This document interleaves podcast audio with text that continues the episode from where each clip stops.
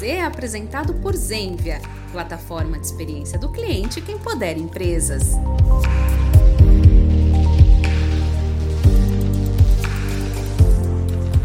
Olá, está começando mais um Pode Z, o bate-papo de experiência do cliente da Zenvia. Eu sou a Letícia D'Angelo. E eu sou o Rafa Pinheiro. E hoje a gente está aqui para falar de um assunto muito bacana, né, Rafa? É um assunto quente, né? E que tem tudo a ver com experiência do cliente, né? Que é o propósito do nosso Pode Z. Você Exatamente, um assunto que tá. A internet está empolvorosa sobre esse assunto. Ah. E hoje a ah. gente vai falar sobre ele aqui com dois convidados mais do que especiais. Feras, feras. Todo dia eu recebo algo falando sobre inteligência artificial. É isso. Ou IA. Ou AI. Ou o que você quiser. Tudo que a gente está falando hoje gira em torno desse assunto. E nós estamos aqui com dois convidados muito especiais que a gente quer apresentar para vocês agora.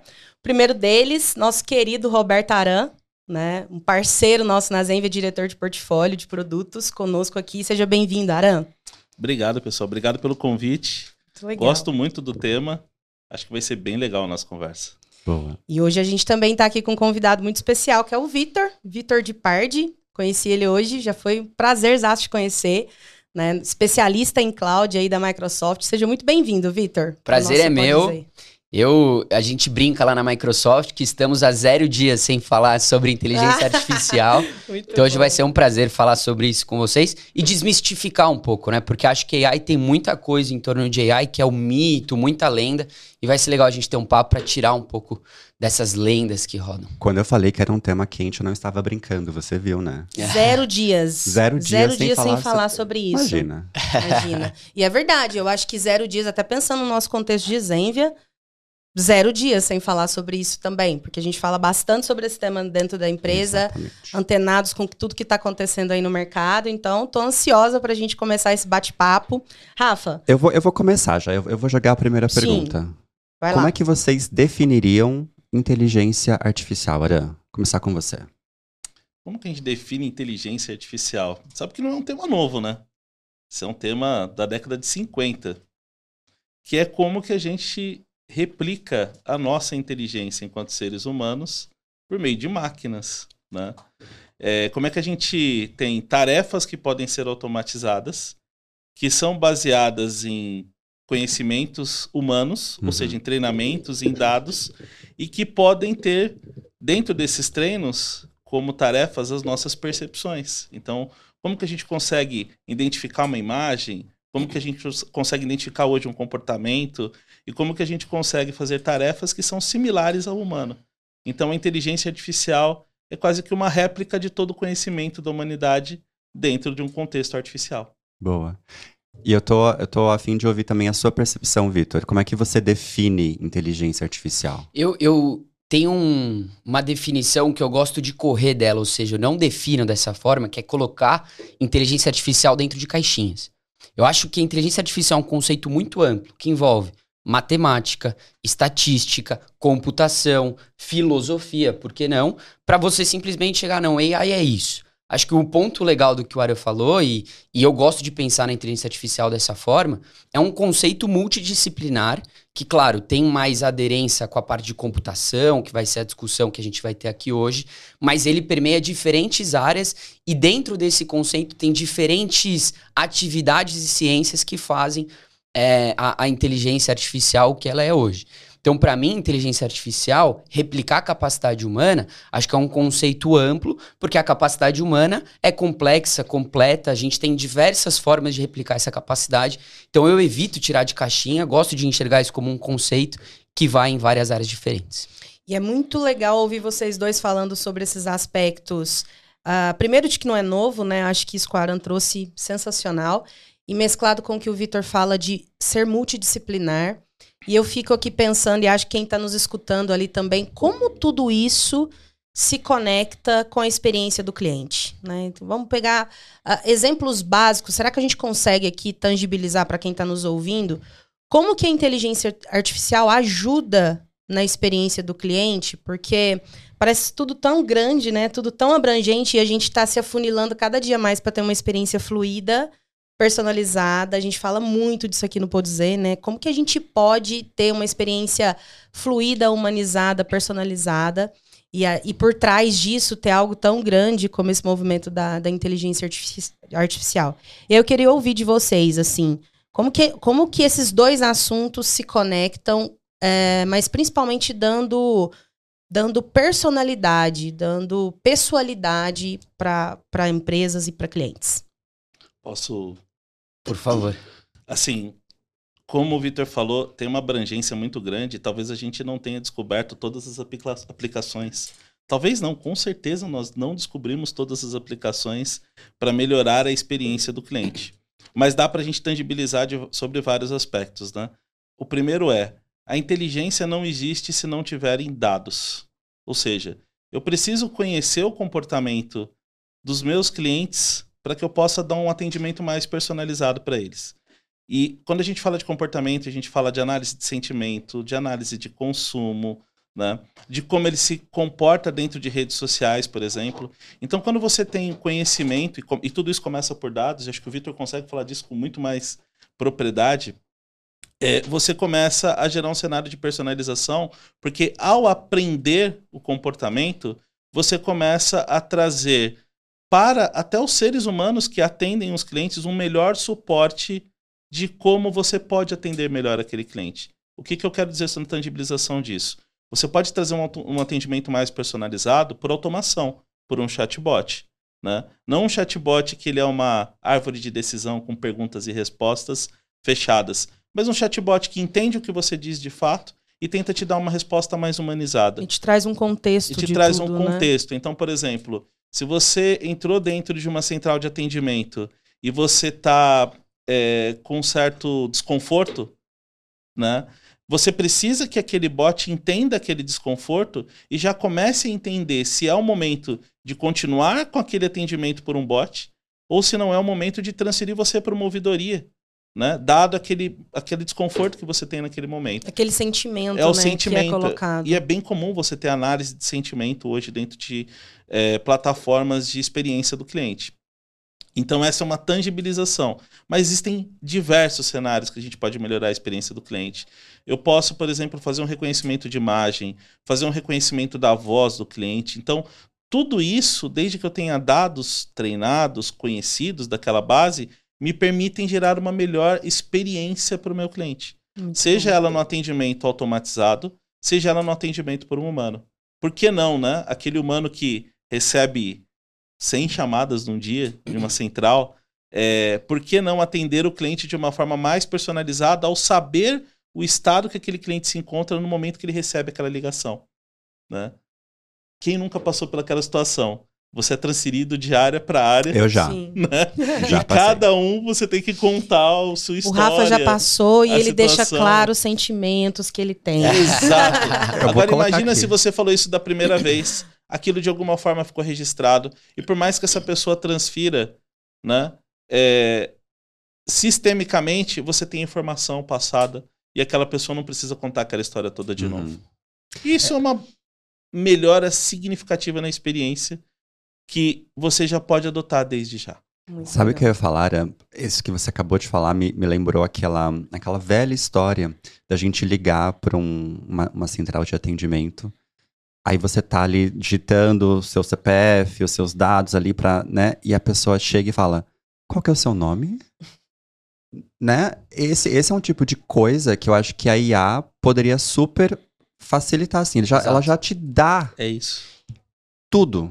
Ela puxa o seu, o seu histórico, o seu perfil ali, né? Eu acho que esse é o complemento da resposta do Aran. O Aran falou muito de personalização e talvez aqui seja o grande ganho a nível de experiência do cliente mas eu acho que efetividade. Ninguém gosta de ter um atendimento que você fica 10 horas na fila e aí você tem que repetir 10 vezes a mesma informação. Então, acho que quando a gente começa a juntar a efetividade com a personalização, você começa a ter redução de fila, você começa a ter o seu cliente atendido num tempo mais rápido. Eu acho que aqui é quando a gente começa a revolucionar a forma como a gente atende o nosso cliente. E eu só queria adicionar um ponto nisso tudo, que são os modelos de linguagem natural a IA generativa, né? Quando a gente começa a entrar nesse, nessa nova democratização, o chat GPT, algumas novas tecnologias que hoje são cada vez mais democratizadas, isso tudo parte de um modelo de linguagem natural. O Uhum. que, que é o modelo de linguagem natural? É você transformar, às vezes, algo matemático e complexo, tô tentando dar uma, uma, uma simplificada aqui no conceito, em algo que você converse e vai entendendo. A gente na Microsoft está usando muito esse contexto dentro dos nossos produtos. Então, por exemplo, um chamado que teoricamente eu teria que clicar. Ah, esse é o número, esse é o pedido, esse é não sei o quê, que não tem a conversa. Quando você coloca esse modelo dentro do atendimento, você entrega uma experiência muito mais fluida, muito mais. O sentimento fica muito mais natural ao se relacionar com essa complexidade que às vezes tem do outro lado da mesa. Então, acho que quando a gente coloca é, personalização, quando a gente coloca efetividade, a gente coloca a linguagem natural, a gente vai ter uma revolução muito grande acontecendo no atendimento ao cliente. E sabe assim, você falou da IA generativa, né? Eu imagino que não exista só este, esse seja um tipo de inteligência artificial que a gente tem. Quais são os outros assim que vocês conseguem trazer para nós, até para quem não não conhece, não é desse, desse universo assim? O que, que tem no mercado hoje à disposição das pessoas? Eu acho que para responder essa pergunta, vale dar alguns passos atrás e continuar contando a história que o Aran começou a contar da década de 50. Então, quando a gente. O, Alan Turing, né, que é um dos pais da inteligência artificial, quando ele traz o conceito de inteligência artificial, a gente fala de repetir capacidade humana. Identificar padrão, ter raciocínio. Então, você coloca dado, você coloca padrão, e da- a partir desse dado você tira uma conclusão dele. É mais ou menos essa ideia que ele insere. Só que da década de 50 até hoje a gente chegar no modelo de linguagem natural e a generativa tem uma jornada. Na década de 90, quando você avança ali uns 40 anos do Alan Turing, você começa a falar sobre machine learning. É um conceito de aprendizado de máquina. Perceba, é, não, não, não necessariamente você precisa ter é, machine learning para você ter uma inteligência artificial. Uhum. É como se a gente estivesse entrando num funil e aprofundando esse conceito. Lembra que eu falei que a inteligência artificial é bem, é bem amplo Amplo, e né? tem Sim. bastante coisa envolvida? Então, a gente entra no machine learning, a gente está entrando numa área da inteligência artificial. E aí talvez já é uma primeira resposta para sua pergunta, que a máquina começa a aprender. Esse conceito é muito usado por é, grandes bancos, empresas de cartão de crédito para identificação de fraude, por exemplo. Ele vai aprendendo e vai identificando onde tem fraude. Dentro do, do mundo do machine learning, você entra um pouco mais no funil, se aprofunda mais no conceito, que é quando você cria redes neurais. É o que a gente chama de deep learning. A sua capacidade de aprendizado é muito maior. E aí você consegue usar isso para alguns outros modelos. Aí vou dar um exemplo aqui bem tradicional de inteligência artificial, que é o exemplo do cachorro e do gato. Você pega 30 imagens de cachorro, mostra para uma AI, 30 imagens de um gato, ela com a rede neural processando os dados dessa imagem, ela começa a entender, a aprender o que, que é um cachorro, o que, que é um gato. Então a próxima vez que eu mostrar uma imagem para ela, eu falar, ah, isso aqui é um cachorro, isso aqui é um Uhum. gato. É Ela por vai criando repetição, né? Ela Exato. vai, ela vai. Assim como o nosso cérebro, a gente vai vendo as imagens e vai fazendo essa associação ali na frente, né? Por Exato. repetição e probabilidade, né? Quando você fala de. A rede ela nunca vai ser 100%, né? É como se fosse o nosso cérebro funcionando. E quando a gente fala de rede neural, é porque a estrutura computacional ela se espelhou no nosso funcionamento neural. Então a gente tem redes neurais que funcionam como a nossa rede de neurônios mesmo. Então cada parte dessa rede armazena uma parte da informação Legal. né? E no final ela tenta combinar, né, por diversos caminhos, como essa informação tem uma probabilidade de ser algo diferente, algo já treinado. Então, por exemplo, ah, por que, que a a IA generativa ela estourou, explodiu, né? Tem uma curiosidade, ela não tem nada diferente disso do ponto de vista de rede neural, né? Ela, ela usa muita tecnologia do que já foi aplicado. Mas a base de conhecimento, ela é gigantesca. É isso. E a base de conhecimento, por ser gigantesca e por ter vários filtros né, de conhecimento e de treino, ela pegou a experiência humana praticamente que está disponível hoje na internet e trouxe para dentro de um grande modelo que faz com que você tenha reconhecimento daquilo tudo que já foi criado pelo humano dentro da web. Isso faz com que a, a- a inteligência artificial generativa eh, nos cause a impressão de que ela é totalmente autônoma. Na Uhum. verdade, não. Ela é um grande compilado de tudo aquilo que nós, como seres humanos, já produzimos, já publicamos e, é- e foi ensinado a ela tudo aquilo que a gente fez.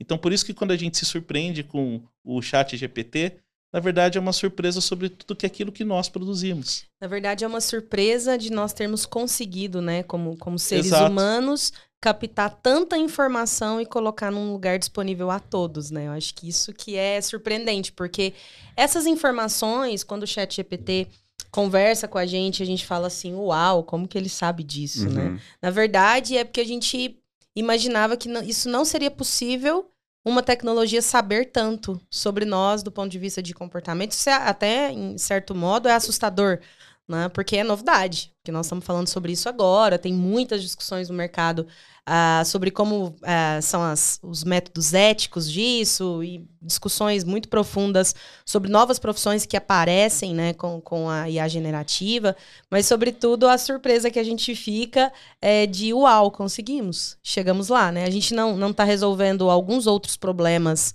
da humanidade como, como, é, como um todo, mas a gente traz esse é, modelo tão disruptivo Uhum. para a mesa, né? Para o nosso dia a dia. Né? A gente consegue trazer informações de que, que antes não, não era possível, né, Rafa? Ela, ela reforça, talvez, a nossa capacidade como humanidade de criar e produzir as coisas.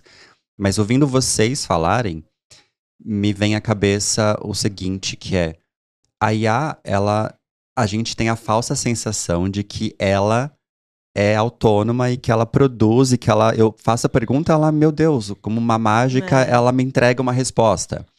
Mas a gente não sabe o tanto que tem por trás de trabalho humano, né? É isso, assim, né? A gente, como humanos, a gente ainda precisa continuar treinando e colocando informação e dando dado para ela que ela possa ser a inteligência artificial, né? E a partir do momento que muda o nosso comportamento, também muda as respostas que vão aparecer É. ali. É mais ou menos isso? Você, você colocou uma coisa muito importante, assim, eu tive no simpósio do Gartner e o evento foi sobre praticamente IA generativa, assim, teve outros aspectos, outros temas, mas ele foi muito pautado sobre IA generativa.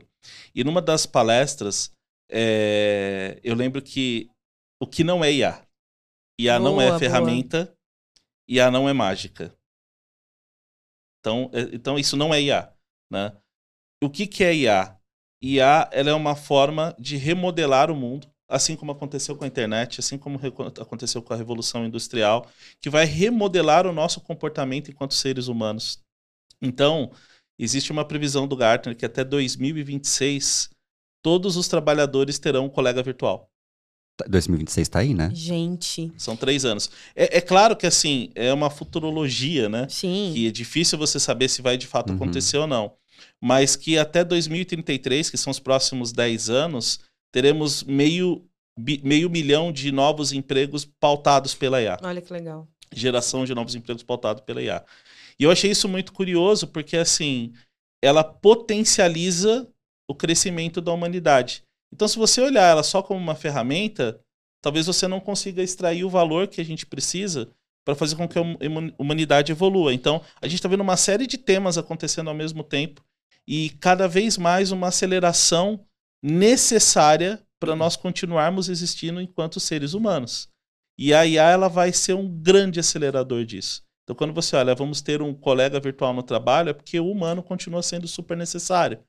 Mas a IA vai ser um baita acelerador para que isso seja cada vez mais evolutivo e cada vez mais rápido. E acho que isso fala muito sobre a gente usar os nossos recursos tecnológicos para resolver problemas do dia a dia e liberar o tempo das pessoas para se relacionarem com outras pessoas, né? Uhum. Porque eu vejo que hoje a gente ainda é muito tomado com coisas que não são automatizadas. Sim. Então, o que eu enxergo e queria muito ouvir se o Vitor partilha também dessa mesma visão, que a gente me parece que nós estamos indo para um caminho onde a gente vai é, avançar muito nas questões de IA generativa, mas que se a gente conseguir usar isso de uma melhor forma, a gente vai liberar o tempo das pessoas para fazerem o que elas gostam, né?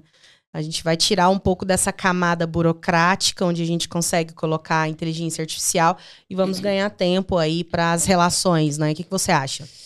Cara, eu, colocando esses números, concordo 100%, Letícia. É, colocando esses números, a PwC fez um estudo que eles entenderam que o potencial de economia de tempo e recurso com o uso da inteligência artificial na produtividade do trabalho pode chegar a 40%. Então, assim, pensa, do seu tempo daquela semana, 40% que são atividades repetitivas, talvez você possa usar é, com o auxílio de uma inteligência artificial reduzir esse tempo e gastar esse tempo fazendo algo que agregue muito mais valor. Então, acho que as pesquisas mostram exatamente isso, que a gente uma vez que não é à toa, né, isso que o cara falou, não é à toa que as pessoas vão passar cada vez mais ter esse assistente, a IA presente no dia a dia, mas isso em número reflete num trabalho muito mais produtivo. E isso permeia também toda a estratégia Microsoft, aí eu vou falar um pouquinho de como que a gente enxerga isso dentro do nosso portfólio. Legal. Porque quando a gente passa pela inteligência artificial, e, e vale mencionar aqui, né, a OpenAI, que é a empresa do ChatGPT, é, recebeu um grande investimento da Microsoft em 2018, depois um segundo investimento em 2021 de 11 bilhões de dólares. E aí, a partir desse, dessa parceria, é, um contrato de exclusividade é assinado para que toda essa tecnologia e a generativa que a gente está falando aqui integre o portfólio Microsoft.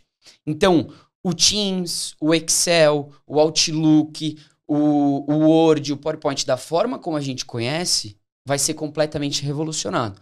Nessa frente que a Letícia colocou, que é a frente de tornar o trabalho mais produtivo. Hoje, como que funciona? Você está numa reunião do Teams e a gente com certeza tem várias delas ao longo do dia. Putz, eu preciso fazer uma ata, eu preciso definir os próximos passos, depois eu tenho que mandar essa ata por e-mail. A IA que a gente está usando dentro do nosso portfólio vai automatizar todo esse processo. Prepara uma ata para mim dessa agenda. Eu, eu, às vezes, nessa reunião, eu tenho certeza que deve acontecer com vocês também, às vezes eu acabo atrasando para um call. Eu chego 10, 15 minutos depois. Eu consigo pedir para IA, para o copiloto, né, o Copilot, que é o produto da Microsoft, que entrega essa inteligência. A gente faz a pergunta: bom, como é que foram os primeiros 10 minutos dessa reunião? Ele torna a minha agenda muito mais efetiva e torna o meu trabalho, o meu dia a dia muito mais efetivo. Eu consigo colocar o tom que eu quero responder o e-mail. Ah, quero que esse e-mail seja um pouco mais amigável. Não, estou respondendo meu chefe aqui, quero que seja um tom um pouco mais formal.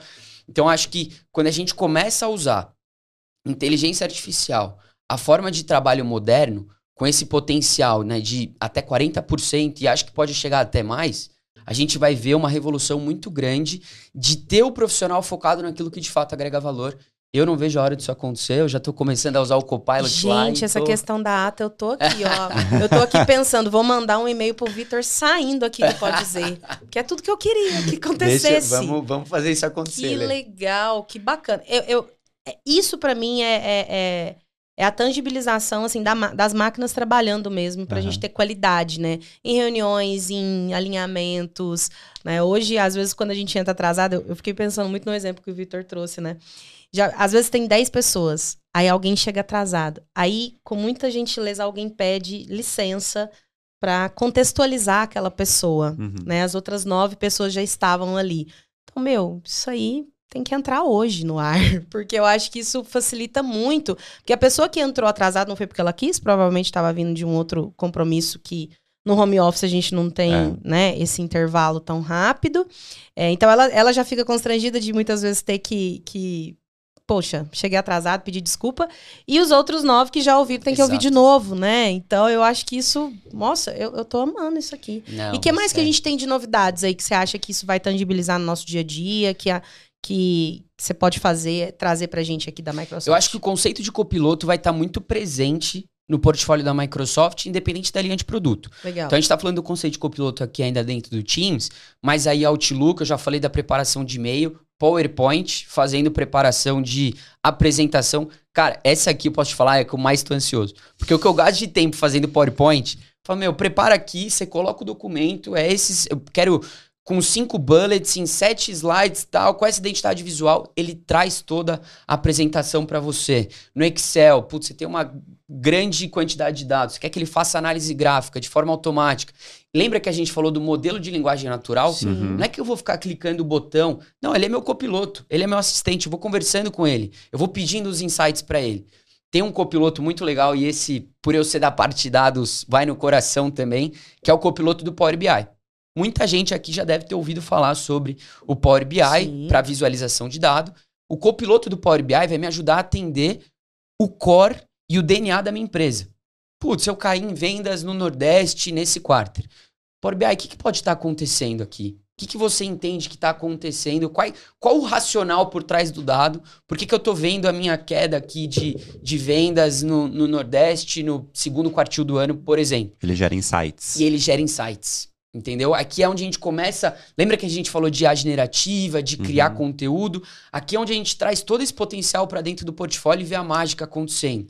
Para colocar aqui mais alguns, os desenvolvedores já estão usando o GitHub Copilot, que é o copiloto que ajuda o desenvolvedor. Uma das coisas, se tem um desenvolvedor ouvindo a gente aqui, com certeza uma das coisas que ele menos gosta de fazer é achar o debug do código. Uhum. Achar onde está o problema do código. Meu, Sim. onde pensa uma inteligência artificial que te ajuda a encontrar esse debug, fazer esse bug, né? Fazer o debug, fazer a transcrição do código.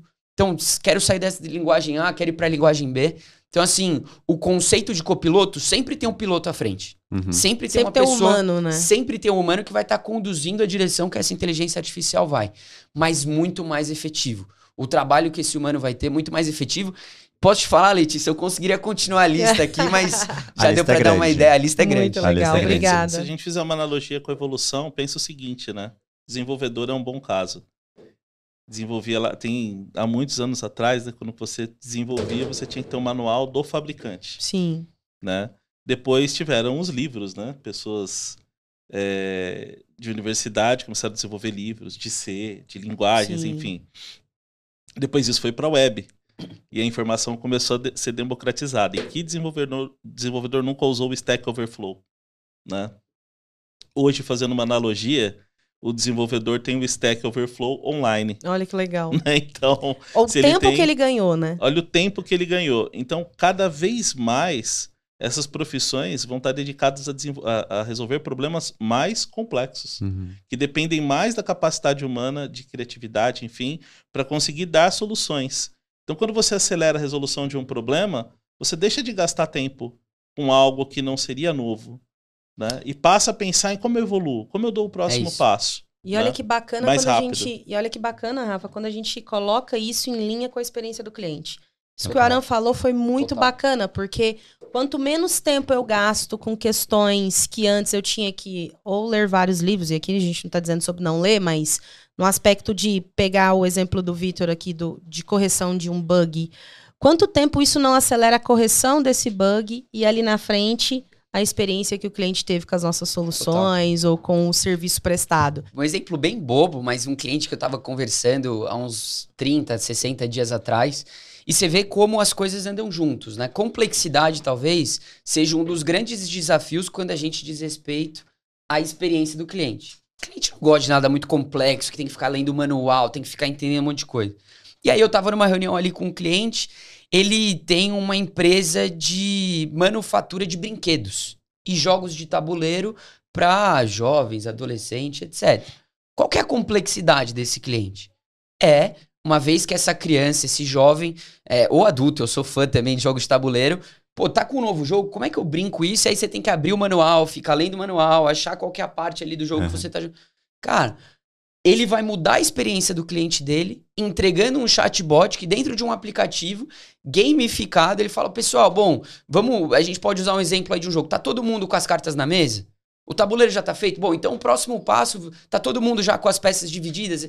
Então, você, quando você tira a complexidade, você coloca o modelo de linguagem natural que a gente falou, conversacional, você começa a entregar uma experiência para o seu cliente final, independente da indústria. Aqui a gente não precisa, às ve- às vezes a gente usa muito exemplos clássicos, mas é um, é um, é um fabricante de brinquedo. E ele vai conseguir entregar para o cliente dele, para o usuário final dele, né, uma experiência mais dinâmica através da inteligência artificial. E, e tem muita humanidade nisso. Você falando sobre essa questão da, de jogos, né? Quando a gente fala de experiência do usuário, eu sou péssima, mas eu sou fã do assunto. É, eu me lembro muito dos game players, né? Os caras pegando o jogo, porque ah, qual que é a minha dificuldade em jogo, Rafa? Eu não sei jogar. E eu não tenho paciência de ler o que precisa. Mas ninguém, ninguém tem paciência de ler manual. Então, eu É achei que era só chato. eu mesmo, porque eu não tinha paciência. Mas aí, você vê um tutorial no YouTube, você vê o cara jogando, tendo a experiência do jogo. Eu que não comprei o jogo ainda, me arrisco a comprar. Porque eu falo assim, se esse cara tá jogando e falando ao mesmo tempo, que é duas habilidades, É. jogar e falar, É. né? com a- e tal. Se ele vai Essa não conseguir... Exato. Eu falo, bom, eu acho que eu posso comprar o jogo. E no fundo é isso, né? As pessoas é, pilotando essa transformação, né? Pilotando essas mudanças, pilotando essa nova experiência. E esse conceito do copiloto, você que está aí ouvindo o podcast, acho sensacional a gente falar sobre isso, assim. que aula que a gente está tendo aqui sobre é, não uma competição, mas sim uma colaboração entre a inteligência artificial Aham. com as empresas e o cliente, fruto para uma melhor experiência, assim. Total. Muito legal mesmo. É, porque assim, pelo que vocês falaram pra gente, contaram pra gente, a inteligência artificial ela tem muitas potencialidades, né? Uma delas é a redução de tempo que a gente gasta em coisas que a gente não gostaria de estar gastando, né? É, e aí eu, me vem uma pergunta até pra quem tá ouvindo a gente e assistindo, é, se alguém quiser é, começar a trabalhar inteligência artificial na sua empresa, como foi o caso que você comentou com a gente agora, por onde começa? Qual que é o primeiro passo? Por que caminho a gente vai? Vocês conseguem passar pra gente meio que caminhos, possibilidades que a gente tem? Vou nessa ou você quer Pode, ir? pode ir, Vitor. Eu acho o Aré trouxe alguns pontos no começo, acho que vale a gente complementar que inteligência artificial, ela precisa beber de uma fonte. E a fonte que ela bebe é o dado. Se você não tem um dado bem estruturado, e às vezes quando eu tô com os meus clientes, eu dou o exemplo, se ele perguntar quem que é o presidente do Brasil, mas o dado só foi até 1998, ele vai responder que é o Fernando Henrique Cardoso. Exato. Então, o- o- a fonte está bem estruturada, bem organizada, no lugar, é o primeiro passo. Eu ainda vejo, e aí sendo bem sincero, eu vejo ainda muito movimento de AI um pouco mais rasa. Porque eu quero me envolver, porque eu quero. E aí volta no que a Ara estava falando, que quando a gente usa só a superfície da AI, a gente não usa todo o potencial que ela tem para entregar um case, né, um projeto que você não tem o seu dado estruturado, você não tem a casa organizada, a cozinha no lugar, Uhum. você não extrai todo o potencial do que ela pode te oferecer. A nível de insight, eu falei sobre o copiloto do Power BI, a nível de efetividade, personalização. Então, acho que o primeiro passo é a organização desse dado. É para ela trazer a inteligência de fato como você espera que ela agregue dentro da sua empresa, do seu cotidiano, etc. Dê, as informações certas para ela. Ela é, ela é artificial. Se você não treinar essa inteligência da maneira certa, ela não vai conseguir agregar tudo que ela pode. E aí, a partir daí, talvez um passo dois, uma vez que o dado está estruturado, aí a gente tem um, um processo de fine tuning, né? Que é você tunar esse modelo, você tornar ele mais aderente para a sua realidade. Mas o primeiro passo, acho que é tornar esse dado estruturado. É, eu acho que perfeito o que você falou, Vitor. Eu diria que assim, ó, e aí sendo um pouco mais específico, né?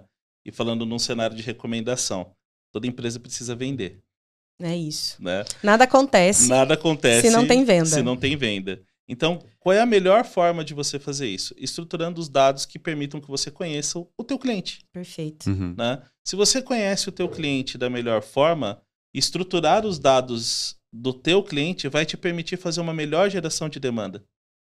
Né? E, consequentemente, um melhor atendimento posteriormente. Mas vai permitir você entender o comportamento do teu cliente na base, quando ele compra, qual é a sazonalidade, que tipo de produto que ele, que ele compra, quais são as faixas, vai permitir você fazer um processo de segmentação melhor, vai permitir você fazer uma geração de demanda com melhor assertividade. Vai melhorar a qualidade da tua venda e a qualidade do teu cliente na base. Perfeito. Você vai entender se você vai gerar mais venda na base nesse momento ou se você precisa reduzir a sua rotatividade e focar nessa base ou não, você precisa trazer novos clientes. Então, conhecer a tua base é extremamente importante, preparar os dados, mas eu diria que não é uma regra geral, mas toda empresa precisa vender. Então, conhecer o teu cliente como primeiro passo seria a minha dica para que você possa aplicar a inteligência em prol de fazer uma de- geração de demanda de melhor qualidade. Uhum. Muito legal. Olha só, eu ficaria aqui Horas, né, Rafa? horas. Mas, mas pelo menos umas três horas falando sobre isso. Muito legal. A gente falou de muita coisa, né? Olha, o que eu aprendi não tá descrito, mas assim, a gente precisa encerrar. Infelizmente, o nosso pode dizer. Aí é aquela hora, gente, que a gente combinou. Ah! É isso mesmo. Mas, antes da gente encerrar, eu tenho o costume de fazer uma pergunta aleatória para os convidados que passam por aqui. Por sorte, eu não sou convidada, então eu não é dessa você. pergunta. Mas olha só, a pergunta de hoje, que está linkada com a nossa discussão aqui, é: filme, série que vocês recomendam que as pessoas não assistam? Porque, sobre A. tá? Sobre IA, é importante dizer Um IA isso. que não deu certo Um na IA indústria cinematográfica. que não deu certo ou que não condiz com a realidade. Ah, gente. Que pode confundir a- o usuário. Eu acho que tem alguns exemplos É. clássicos, né? Tem o, o Exterminador do Futuro. Não! Mas eu, eu, eu pra, pra Letícia não ficar chateada, eu vou pra um outro exemplo aqui de uma, de uma série que eu assisti recentemente. É, a série em si é muito boa. Eu, eu até diria assim, assistam, não tem problema. Mas eu acho que esse conceito, a série Upload tem no Amazon Prime, é, mas esse conceito de vida após a morte, com consciência, através da inteligência artificial, eu, eu acho que é um conceito que não, não é nenhuma questão de. É mais ficção mesmo, possível. né? Eu acho que, assim, filo... aí a gente vai entrar num, num parâmetro ético, filosófico aqui, mas ali no. a- Assistam só pra tirar o, tema aí, mas eu acho que essa experiência, né, de você estar com uma pessoa olhando pra tela, que teoricamente tá consciente, mas na realidade não, porque é uma questão de inteligência artificial. Putz, isso eu acho que a- a- não vejo a sociedade caminhando pra esse caminho. Acho que é uma uma, uma série pra assistir, talvez pra dar uma risada, mas vida após a morte com inteligência artificial, não, não acredito muito nisso não, pessoal. Muito Boa. legal. Ah, Ara. Eu falo, eu ia falar do Exterminador. do Não, Eu meu não Arnold, me não. aguento. Eu adoro esse filme. Então. Eu adoro esse filme. Mas sobre a perspectiva de A, ele fala tudo aquilo que a gente não deve fazer. Exato. Então, assim, não assistam achando que aquilo vai ser a nossa realidade. É, é, acho que esse é Boa. o ponto. Assistam com entretenimento, né? Assim, é um É bom isso. entretenimento, mas tá muito fora da nossa realidade. E aí um ponto que, assim, vamos deixar para outros podcasts. Eu gostaria muito de continuar esse papo, mas falar um pouco sobre cibersegurança, falar um pouco Ah, sobre sim. ética é legal. E aí eu vou deixar só um gostinho pra gente falar isso em outro momento. Pensem na internet há 15, 20 anos, talvez, né? Que tipo de regulamentação tinha na internet? Que tipo de lei de proteção dos seus dados tinha na internet? Existem grandes empresas que, ganha, que ganharam muito dinheiro vendendo os dados das pessoas, né? Uhum. é, para efeito de publicidade. Isso foi extremamente criticado. A gente conhece vários casos sobre isso. E não tinham muitas regulamentações porque ela- porque elas começavam a interferir numa camada superética da Exato, humanidade. Exato. Né? E o que eu vejo, e que eu acho que é uma profunda discussão que a gente pode ter, é que deve acontecer o mesmo com a inteligência artificial. Com certeza. Ela tem que crescer de forma governada. E isso vai fazer com que a gente potencialize o uso dela. Né? Muito e a gente legal. viu isso acontecendo com a internet de uma forma geral. Então hoje a gente tem lei de proteção de dados, a gente tem uma série de regulamentações de crimes cibernéticos que não existiam. Era terra de ninguém. Né? E a não nasce como terra de ninguém, porque ela nasce sob a perspectiva da internet, mas ela também precisa ter um pensamento sobre isso. Eu acredito que isso ajuda bastante no processo evolutivo da inteligência artificial. Então a gente já tem cenas dos próximos Dos próximos capítulos. capítulos, isso Vamos aí. falar bastante sobre isso, sim, com certeza. Quero agradecer de coração. Muito obrigada por terem vindo, Rafa. Sempre um prazer estar com você Prazer aqui. inenarrável. Inenarrável estarmos juntos. Gente, eu não, não sou nada sem o Rafa. Dupla. Quero agradecer de coração. E você que está nos assistindo, espero que tenha gostado do nosso conteúdo. Então, eu vou fazer aquela parte youtuber. Curta, compartilhe, segue. O que mais, Rafa? Me ajuda aí. Comenta. Comenta. Passa pros amigos. É isso. E também não se esqueça que a gente tem uma landing page com todos os episódios É do Pode mesmo. Dizer. Então confere lá. E caso você tenha dúvida, perguntas, sugestões, feedbacks, pode mandar para o pod.z.zenvia.com que a gente olha tudo e responde tudo por lá. É isso Combinado? aí. Então, até o próximo episódio. A gente se vê. Obrigada. Até lá!